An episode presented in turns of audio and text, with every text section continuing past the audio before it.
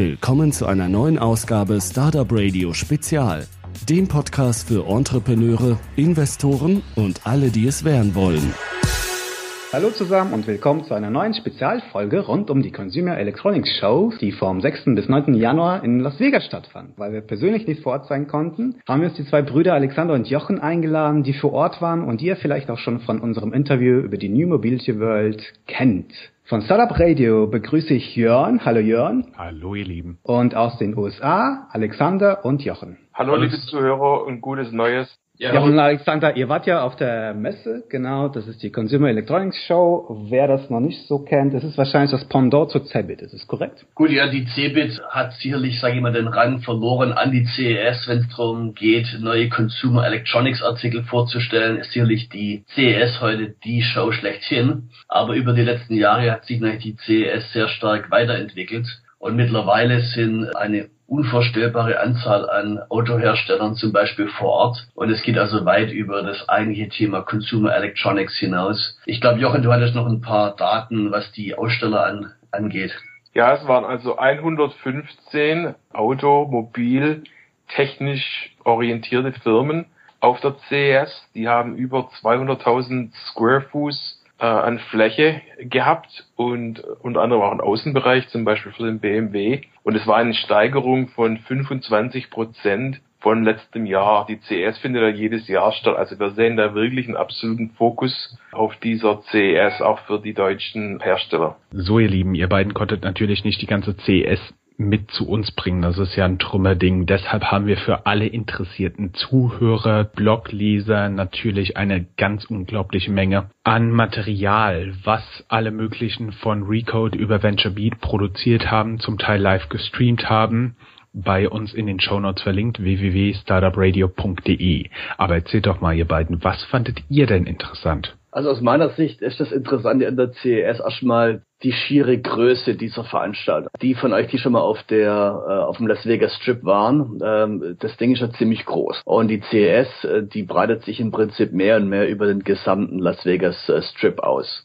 Das ist zum einen natürlich positiv, zum anderen als Besucher extrem mühselig, weil es gibt relativ wenig logische Zuordnung von Ausstellern in einzelne Themen, sondern die sind überall verstreut. Hier könnte Volkswagen sein und nebendran ein, ein kleiner chinesischer Hersteller von Smartphone Cases oder sowas. Und wenn man dann von einem Ort zum anderen will, ist es extrem mühselig, weil man läuft entweder äh, 30, 40 Minuten zu Fuß oder man wartet äh, circa eine Stunde auf das nächste Taxi. Das ist also wirklich von der Größe her beeindruckend, aber natürlich äh, bekommt man wirklich einen guten Eindruck, was an Neuigkeiten geboten ist über verschiedene Branchen hinweg. Jochen, was sind so deine Eindrücke? Ich denke, was du sagst, ist, ist richtig. Die Komplexität zeigt eben auch, dass hier zwei Ökosysteme langsam aber sicher zusammenwachsen.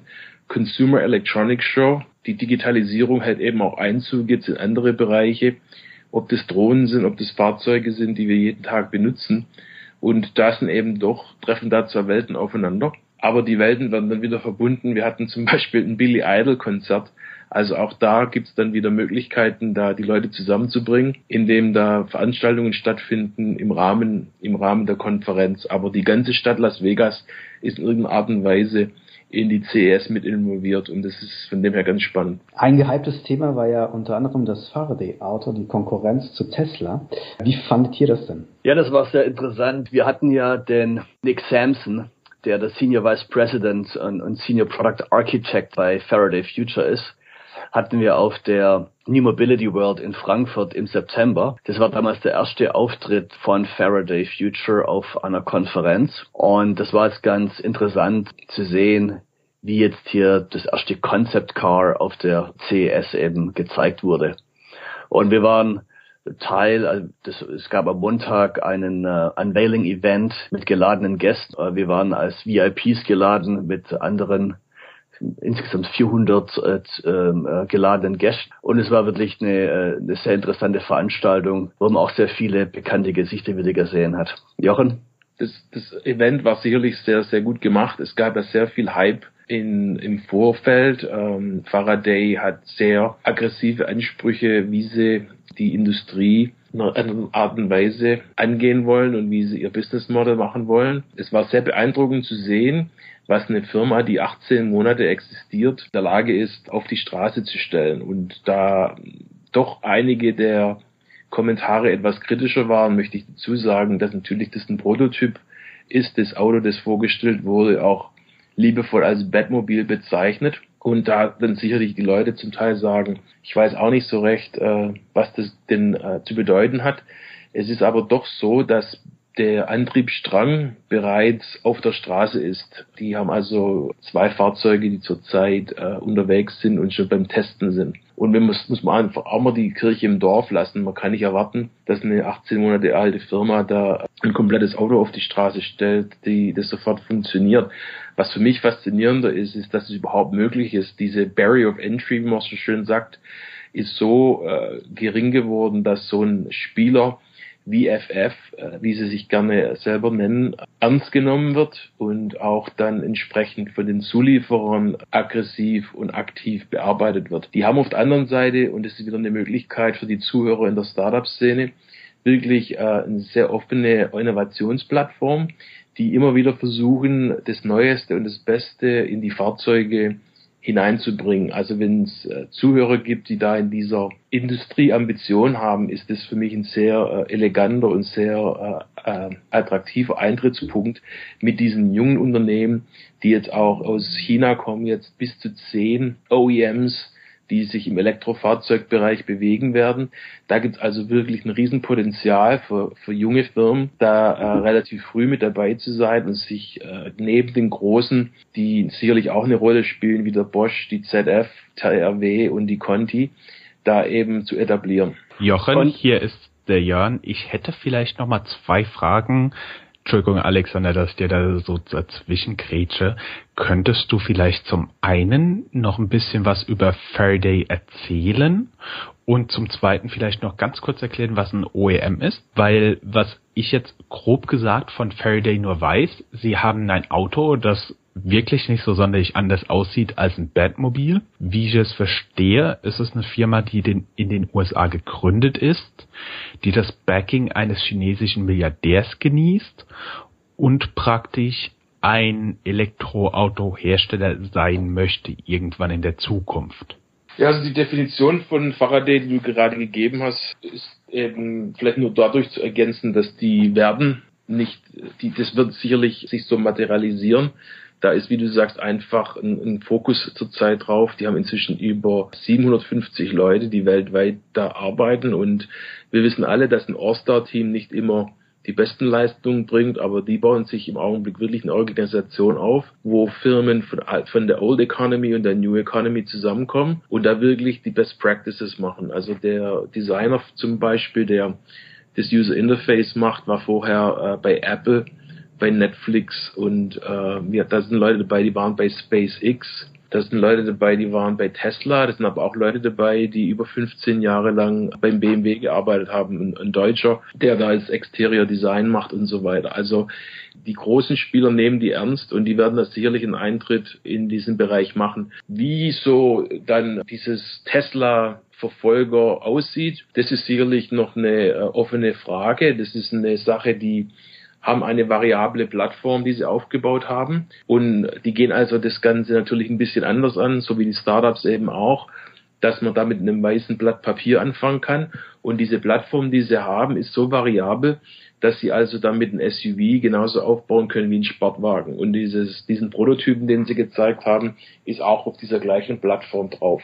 Das gab zum Beispiel von den anwesenden Industriekennern, gab das sehr viel positive Resonanz. Dass wenn das so gemacht werden kann und so gemacht werden wird, das ein absoluter Wettbewerbsvorteil für Faraday Futures sein wird. In Bezug auf ein OEM ist, das ist äh, das englische Original Equipment Manufacturer also dann in Deutschland wären das die Mercedes, die, die BMWs, die VWs, die eben die Endgeräte sozusagen äh, bauen, in dem Fall ein Auto. Vielleicht noch ein Punkt hier zum, zum Thema Faraday. Es war ja vorher auch spekuliert worden, ob vielleicht Apple hinter Faraday Future äh, steht. Jetzt hat sich herausgestellt, dass natürlich LETV, praktisch der Netflix von China, einer der großen Investoren äh, von Faraday Future ist und auch ein strategischer Partner ist. Weil ein wesentliches Ziel von Faraday ist es ja, wirklich ein neues Mobilitäts-Ecosystem zu schaffen. Das heißt, es ist ja nicht nur getan mit einem Fahrzeug, sondern es braucht ja auch äh, Ladeinfrastruktur und es braucht natürlich auch neue Mobilitätskonzepte. Das heißt also Car-Sharing, Ride-Sharing. Natürlich im Endeffekt wird immer mehr auch Inhalt wichtig, wenn jemand mal im autonomen Fahrzeug sitzt oder eben auch in China im Stau steht, dann will er Inhalte konsumieren und diese Inhalte stellt LETV eben bereit und hat auch eine sehr umfassende Plattformstrategie äh, vorgestellt. Also LETV versucht Inhalte, Cloud Computing und Devices wie Smartphones, Smart Television Sets und eben auch Smart Connected Cars als Distributionskanal für seine Inhalte zu entwickeln. Alexander, da hätte hier ist nochmal Jörn, da hätte ich noch eine Frage. Ist das nicht so auch eine der Triebfedern zum Beispiel von Gooel, wenn du selbst nicht mehr fahren musst, was machst du dann? Dann solltest du YouTube schauen, zumindest wenn es nach Google geht.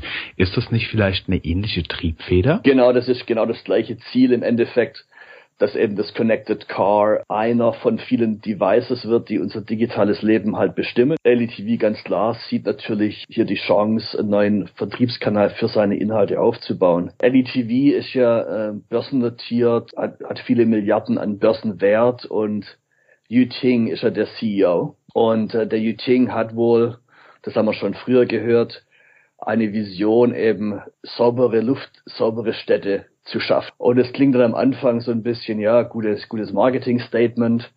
Aber ich war vor einiger Zeit in China, in Beijing, in, also in Peking. Und wenn man dort mal die Luft erlebt hat, und ich war gerade dort, als dieser Red Alert war, als also die Luftverschmutzung neue Rekordwerte erlebt hat, dann äh, kann man sich wirklich gut vorstellen, äh, dass die Leute wirklich motiviert sind, klare Luft zu atmen und Mobilität auf neue Beine zu stellen. Ja?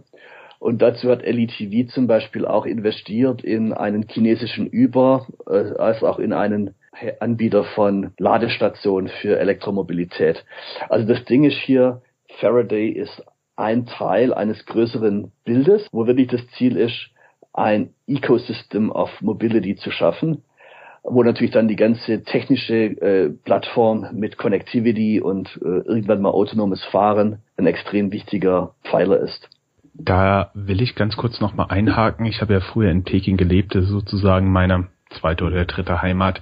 Das ist stellenweise wirklich brutal, vor allem im August, weil Peking liegt ja praktisch in einer großen platten Ebene und wenn du Pech hast, geht dann halt einfach keine Luft, dann steht die Luft bei 35 Grad und in diesem Großraum Peking leben jenseits von 10 Millionen Menschen, die gefühlt alle mit mindestens einem Auto unterwegs sind.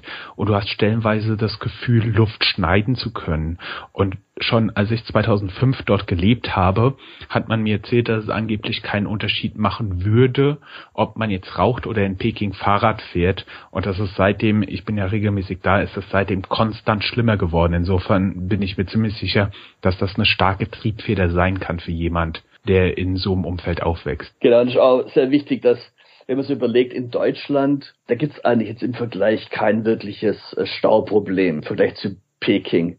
Und wenn jetzt hier ein Designer bei einem deutschen OEM sich überlegt, hey, wie kann ich jetzt eigentlich ein Fahrzeug für solche Megastädte bauen? Heute schon steht der Fahrer mehr im Stau, als dass er fährt. Das heißt dann auch hier Inhalte äh, das digitale Leben ins Fahrzeug zu bringen, macht total Sinn. Weil nicht jeder ist wie in Stuttgart zehn Minuten unterwegs, bis er beim Arbeitsplatz ankommt. Häufig stehen die Leute ja stundenlang im Stau. Da ist die Frage, wie kann man diese Zeit einigermaßen sinnvoll nutzen. Was also ich muss zugeben, dieses Auto von Faraday hat mich auch sehr beeindruckt und das habe ich überall gesehen. Die Themen, die mir noch so aufgefallen sind, als ich mich so ein bisschen vorbereitet habe, waren solche Sachen wie Augmented Reality, also sprich, du siehst die Realität und es werden noch zusätzliche Werte eingeblendet. Mein Lieblingsbeispiel, ja, der Terminator, als auch Virtual Reality als auch Drohnen, die unter Umständen sogar alle miteinander interagieren können. Was ist euch da so hängen geblieben von der CES? Also für mich eigentlich die beeindruckendste Demo auf der CES, ähm, und ich habe nicht alle gesehen, weil man kann einfach nicht alle sehen, aber für mich war das So Systems, der französische Softwarehersteller, hat gemeinsam mit HTC eine Augmented Reality Demo oder eigentlich eine Virtual Reality Demo gezeigt. Und das sollte sich also jeder mal anschauen auf, auf YouTube. Es ist ganz interessant. Also man ist praktisch in einen Raum einen offenen Raum praktisch eingetreten, hat seine Brille aufgesetzt und dann wurde man erstmal 360 Grad abfotografiert. Der Proband konnte dann praktisch aus seinem realen Ich raustreten und sein Bild dreidimensional betrachten und konnte dann mit zwei Devices, die er in der Hand hatte, praktisch diesen Raum dreidimensional gestalten. Es ist also echt schwierig zu erklären, aber es eröffnet ganz neue Möglichkeiten für Kreativität. Und es war wirklich spannend zu sehen, was die Leute dort an Ideen hatten. Und eine, eine zum Beispiel hat sich als Superman äh, in, einen, in einen neuen virtuellen Raum gestellt. Das ist also wirklich ganz ganz spannend gewesen und eine ganz neue Erfahrung, die also wirklich mich, mich tief beeindruckt hat.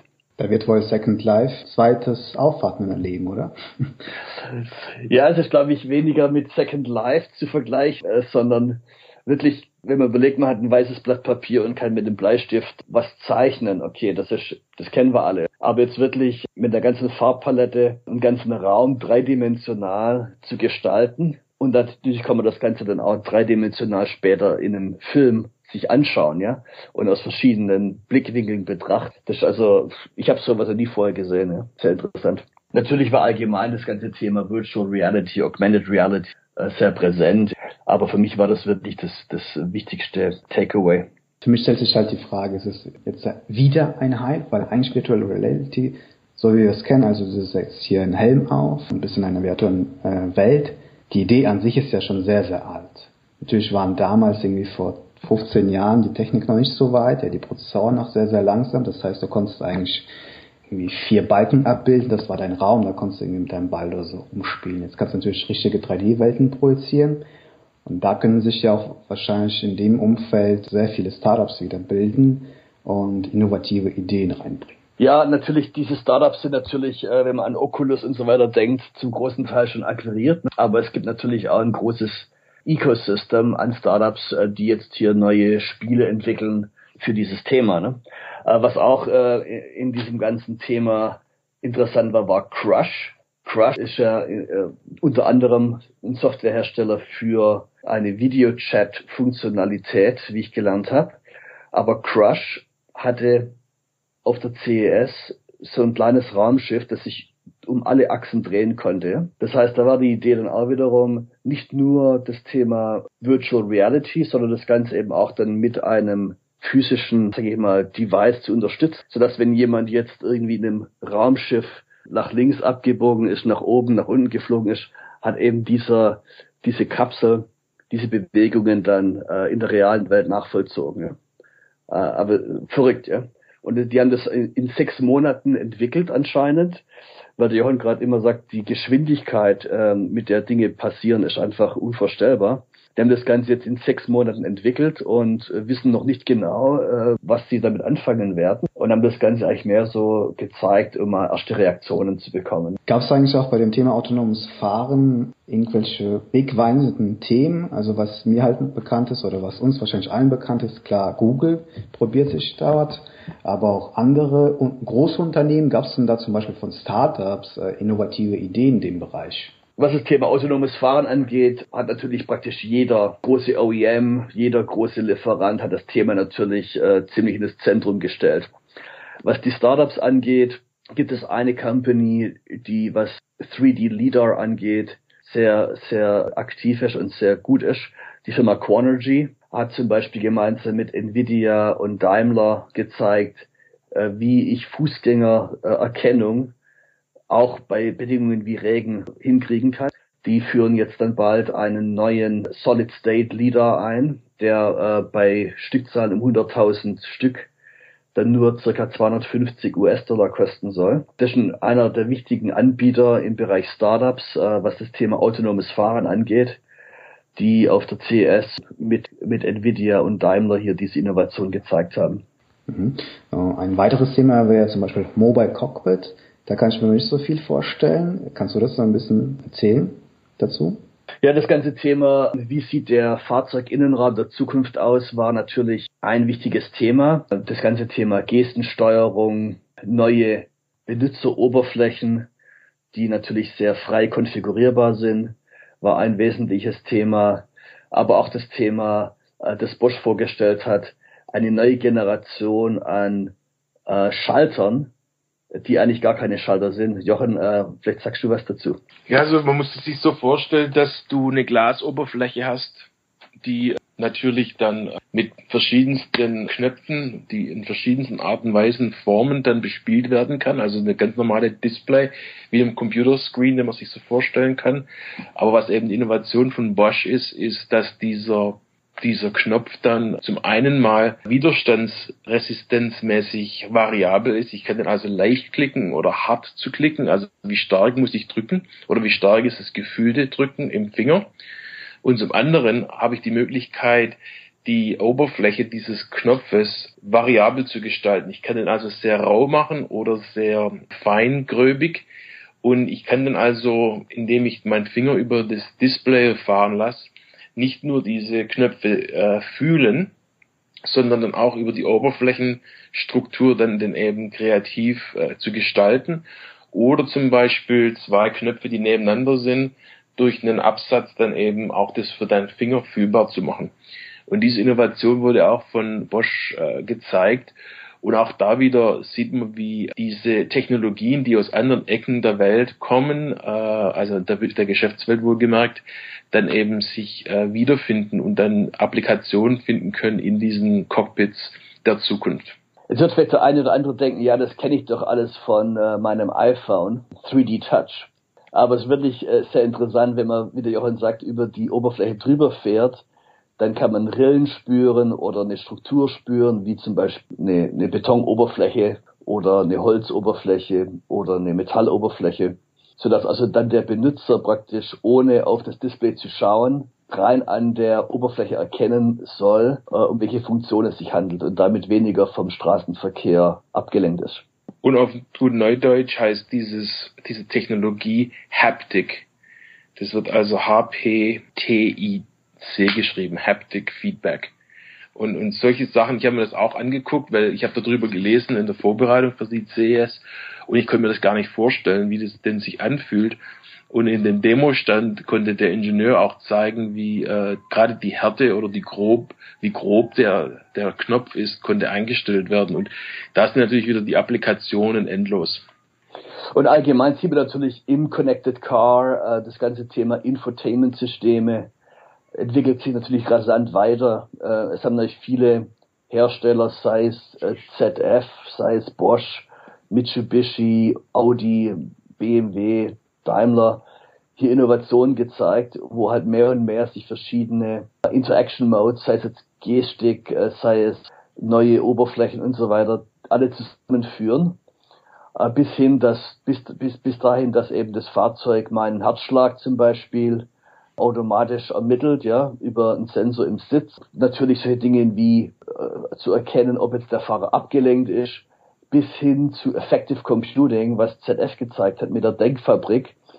Äh, hier ist die Idee zu erkennen, äh, auf Basis von der Kamera, die eben im Fahrzeug installiert ist, ob der Fahrer sich momentan, ob er sich wohlfühlt, ob er glücklich ist, traurig ist und so weiter. Um diese Information natürlich dann umzusetzen, sei es in entsprechende Musik oder ähm, äh, anderes Verhalten vom Fahrzeug. Das hört sich ja echt ganz cool an.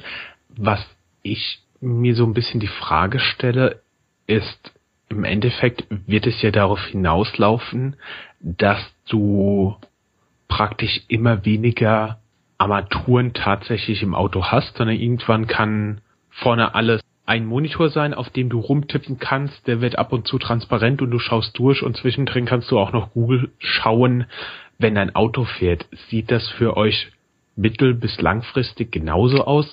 Und wo glaubt ihr, sind wir aktuell schon auf diesem Weg und habt ihr auch noch so Dinge gesehen in diese Richtung auf der CES? Ja, ich meine, ja, man sieht es ja im Tesla, wenn man den, äh, für den, der schon angesehen hat angefahren ist, hat er diesen Riesenbildschirm in der Mitte. Und da werden die ganzen Funktionen in gewisser Art und Weise zusammengefasst. Ja. Wer jetzt kein Tesla fährt, der ist sicherlich äh, abhängig von der Generation des Fahrzeugs eben in einer Situation, äh, wo wie viel Knöpfe und wie viel Anstell- und Einstellmöglichkeiten gibt es eigentlich in einem Auto, die der Fahrer im Prinzip nie benutzt, speziell wenn er oder sie nur alleine fährt. Wenn man dann in die nächste Iteration geht und man ist viel unterwegs und man nimmt sich ein äh, Fahrzeug beim äh, Bell Mietwagen und man fährt ein neues Auto jede Woche, muss ich jedes Mal alles wieder neu lernen. Ich muss lernen, wo ist die Heizung, ich muss lernen, wo ist die äh, Spiegelkontrolle und so weiter und so fort. Und das ist einfach halt heute zu sagen nicht mehr heute nicht mehr zeitgemäß, weil die Personalisierung, die wir ja voraustreiben mit unseren iPhones und so weiter, eben ein Standard geworden ist. Und jetzt muss eben äh, jeder, der sich da in diesem Bereich bewegt, in der Lage sein, diese Personalisierung so fortzutreiben. Und interessanterweise hat der FF01 in seinem Lenkrad ein iPhone drin. Das steckt da also drin, direkt wo die Hupe ist, ja, oder der Airbag ist. Und da steckt das Auto das Ding drin. Und da kann ich schon jetzt äh, antizipieren, dass da ein hoher Ansatz von, von äh, Personalization stattfinden wird. Das heißt, wenn der Jan das Auto fährt, wird das Auto bestimmte Musik spielen, bestimmte Einstellungen vornehmen, ob das die Temperatur ist, ob das die Sitzstellung ist und so weiter und eben eine andere, wenn äh, jemand anders damit fährt.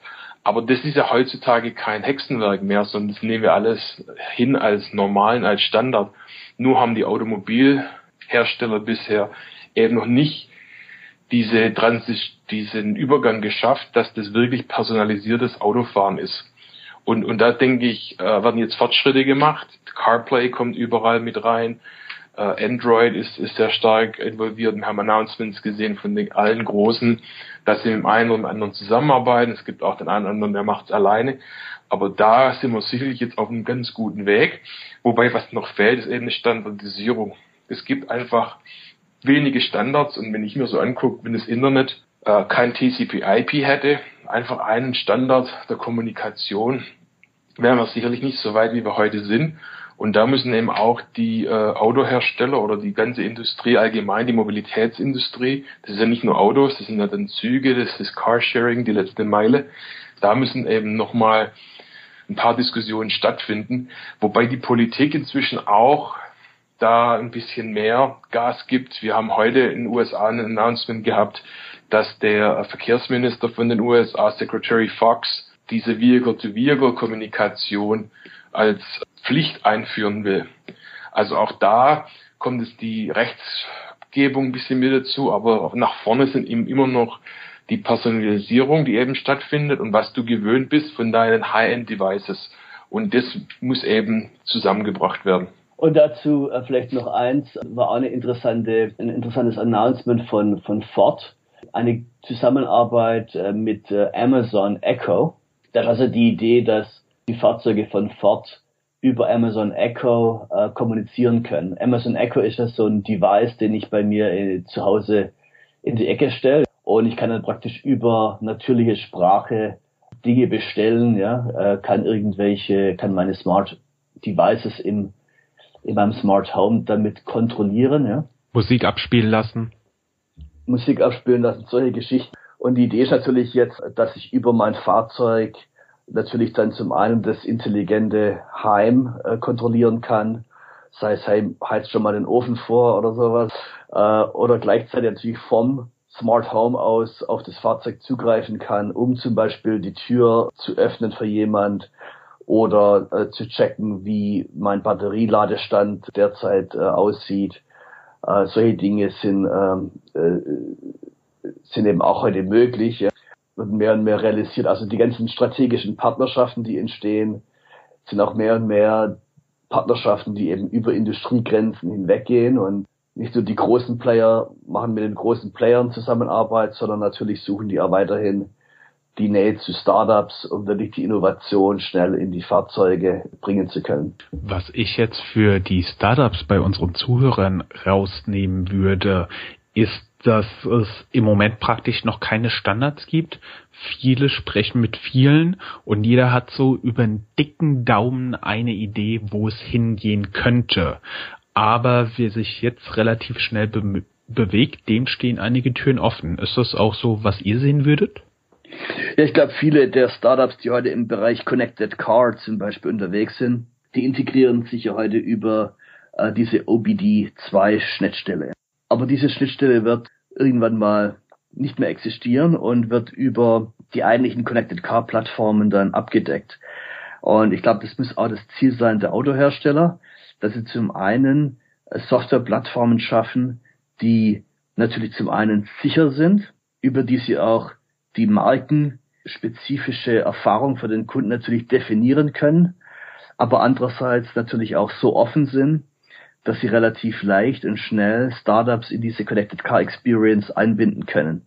Weil im Endeffekt ist natürlich so, wenn ich jetzt als Hersteller, sei es BMW, Audi, Mercedes, zum Beispiel Parklösungen für das äh, intelligente Connected Parken anbieten möchte, dann werden das natürlich typischerweise unterschiedliche Anbieter sein, je nachdem, in welcher Stadt, in welcher Region in dieser Welt ich mich ähm, aufhalte. Und ähm, Deswegen müssen auch die Hersteller in der Lage sein, Startups, sei es jetzt äh, ein, ein Parking Finder von Beijing, genauso schnell und sicher einzubinden wie jemand, der eben in Chicago oder in Mexico City aktiv ist. Und glaube, wenn dieses Problem mal gelöst ist, dann entstehen eigentlich, denke ich, gute Chancen für die Startups, hier als Teil dieses Connected Car Ecosystem für die einzelnen Hersteller äh, mitzumachen. Natürlich wäre es aus Sicht der Startups wünschenswert, wenn es Standards gäbe, weil dann wäre es natürlich wesentlich einfacher, in Partnerschaften mit verschiedenen OEMs zu treten. Äh, wenn es jeweils äh, spezifischen Aufwand bedeutet, diese Anbindung sicherzustellen, dann heißt es natürlich mehr Kosten, mehr Aufwand für die Startups.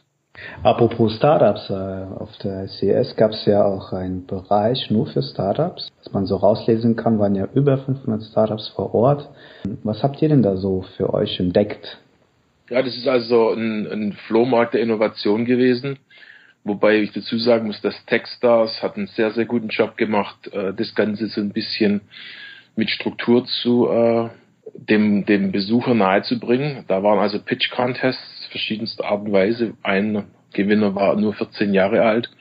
Auch da wieder zu sehen, dass heute dieses Barrier of Entry eben ganz anderes ist als früher. Dadurch, dass eben, wie Alexander vorher gesagt hat, die, die, äh, die Inhalte nicht so themenmäßig zusammengezogen sind, geht es da wirklich von so einer, ja, so einem Massageroboter äh, und dann als nächstes kommt ein Automobilzulieferer, äh, der da versucht, über äh, das User Interface was zu machen. Also man ist da von Überraschungen äh, nicht gewappnet. Auf der anderen Seite sieht man eben doch, dass wir hatten eine sehr große französische Delegation.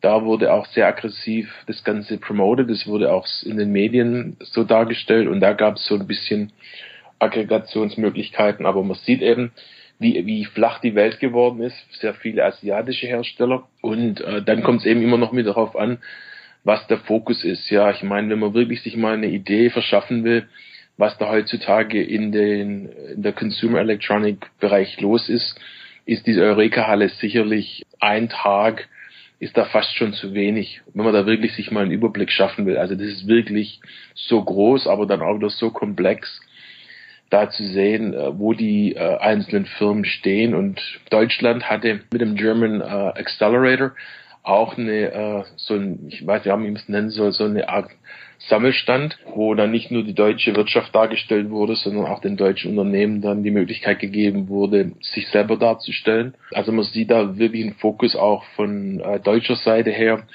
die auch für die Zuhörer sicherlich interessant sind für nächstes Jahr, sich da mit einzuklinken und darüber eine Beteiligung an der CES äh, zu realisieren.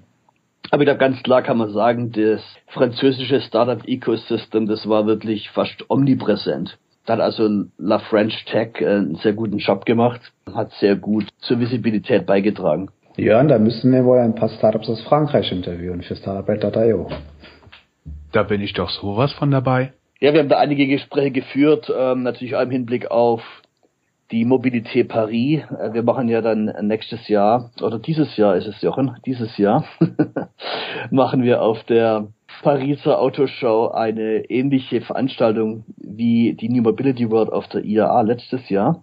Da haben wir also einige Gespräche gehabt mit Startups. Äh, natürlich waren viele da im Bereich Smart Home, aber natürlich viele Smart Devices, äh, Smart Medical Devices, aber auch Smart Mobility and Transportation Startups. Da wird also sicherlich einiges an, an Potenzial da sein, um ähm, ein Interview zu führen. Wann findet das Event statt? Die Mobilité Paris findet statt vom 30. September bis zum 4. Oktober als Teil der Pariser Motor Show. Können sich da eigentlich auch deutsche Startups dann dafür bewerben? Gibt es da eine Startup-Fläche, also beziehungsweise mit euch?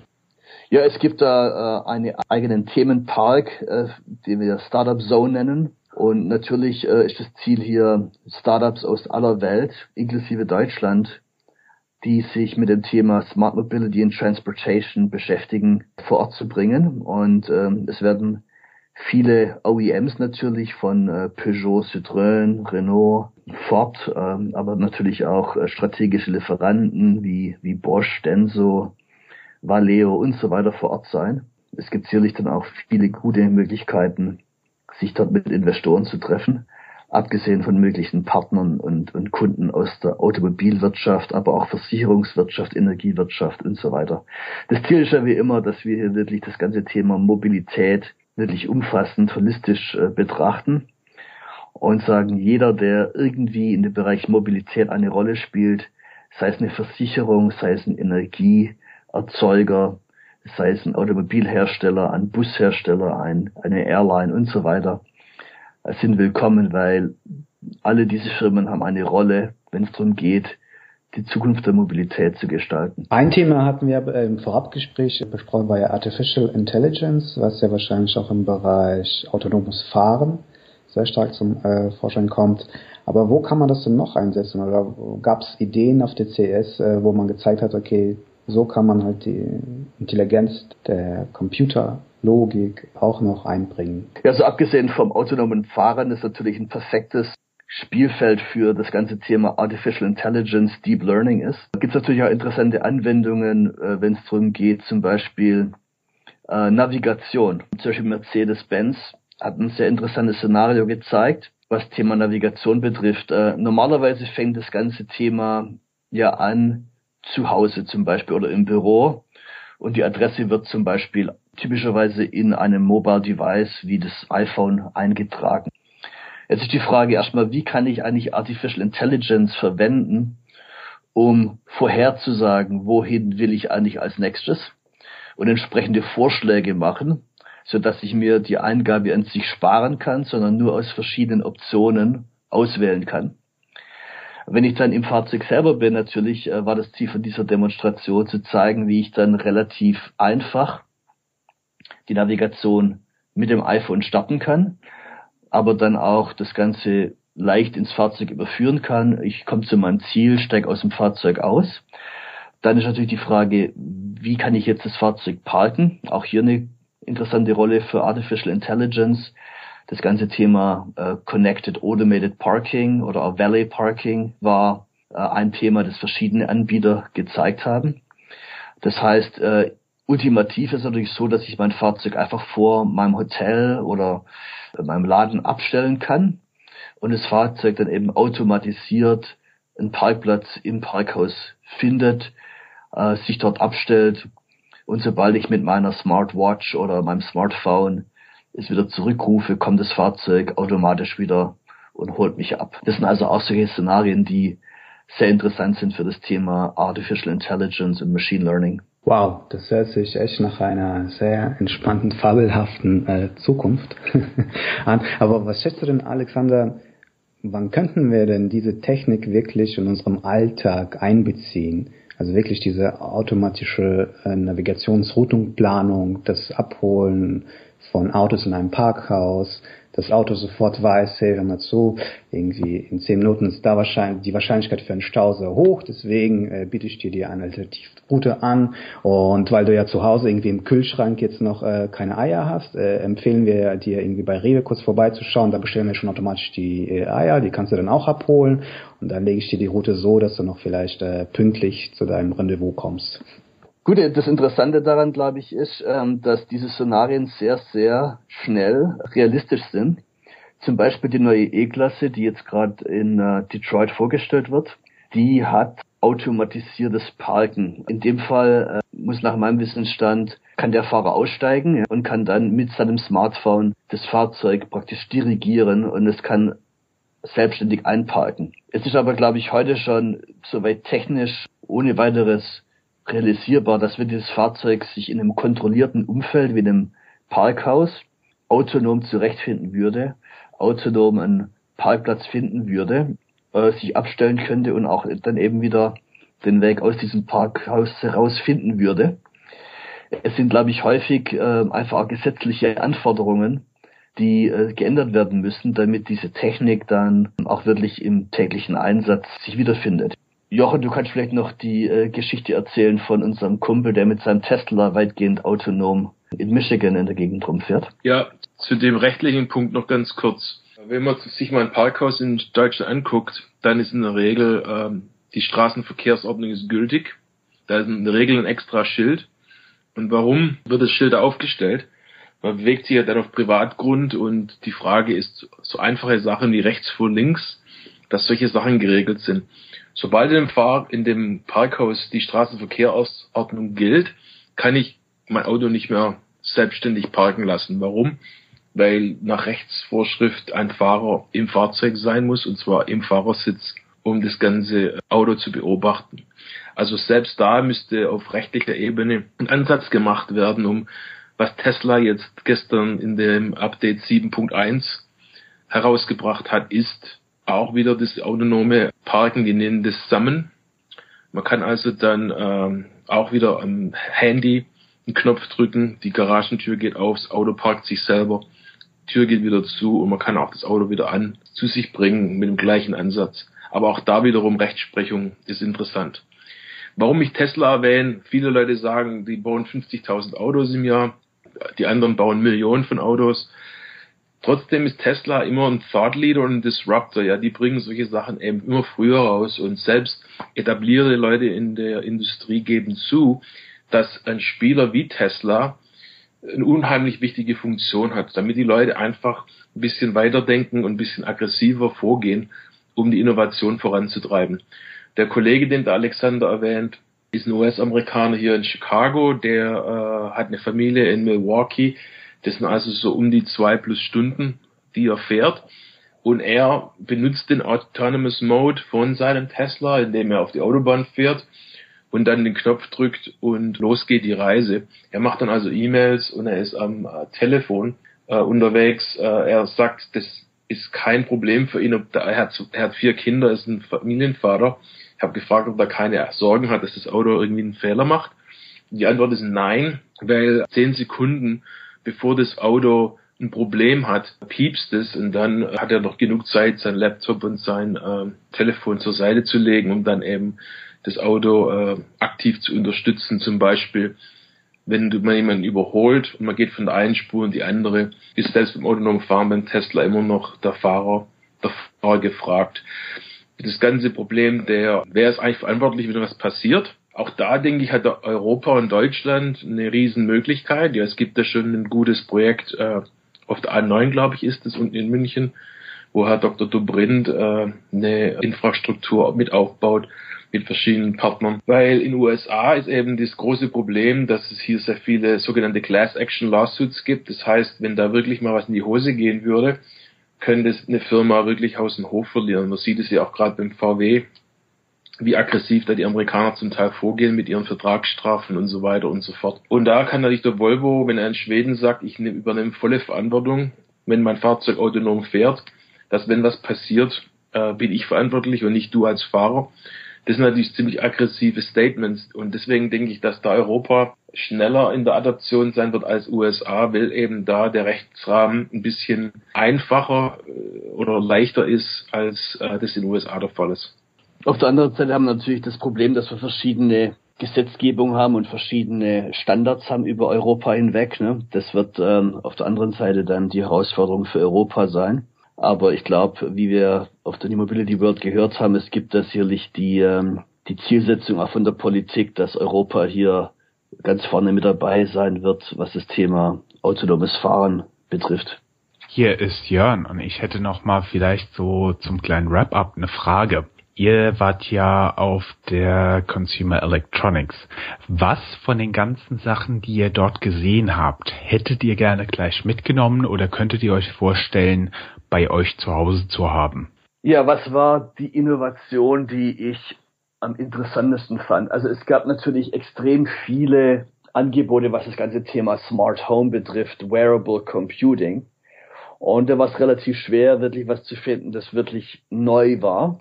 Aber ein Thema fand ich sehr interessant. Und zwar ein Startup äh, namens Ossia hat CES seine Technologie vorgestellt. Äh, die Technologie nennt sich Coda. Und hier geht es um Wireless Charging.